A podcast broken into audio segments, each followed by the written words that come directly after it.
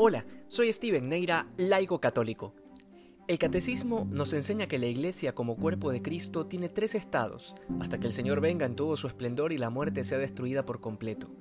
El militante, que somos los que estamos peregrinando aquí en la tierra.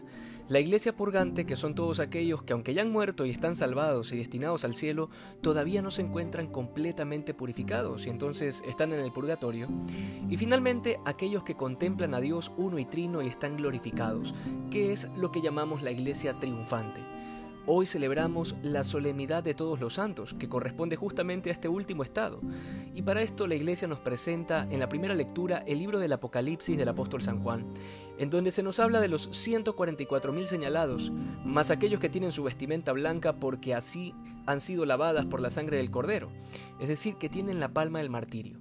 En otras palabras, San Juan en su visión logra atestiguar la presencia de los santos en el cielo, contemplando cara a cara al Cordero de Dios. Es esa multitud innumerable que hace honor a la lista de las bienaventuranzas que el Evangelio de Mateo nos presenta hoy.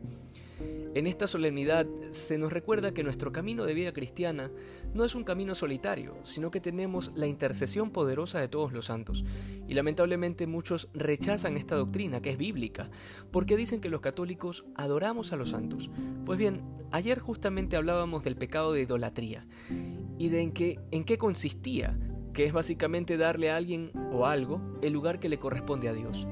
Pero ¿cómo podría ser posible darle a los santos el lugar de Dios cuando se les pide que intercedan ante Él?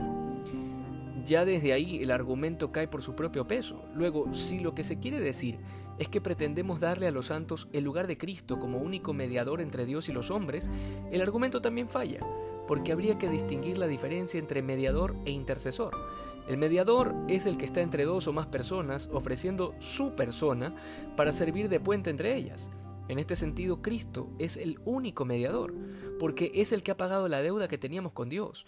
Es así que solo Cristo, por el hecho de ser Dios y hombre verdadero, puede mediar por nosotros, porque nadie más puede pagar por nuestros pecados.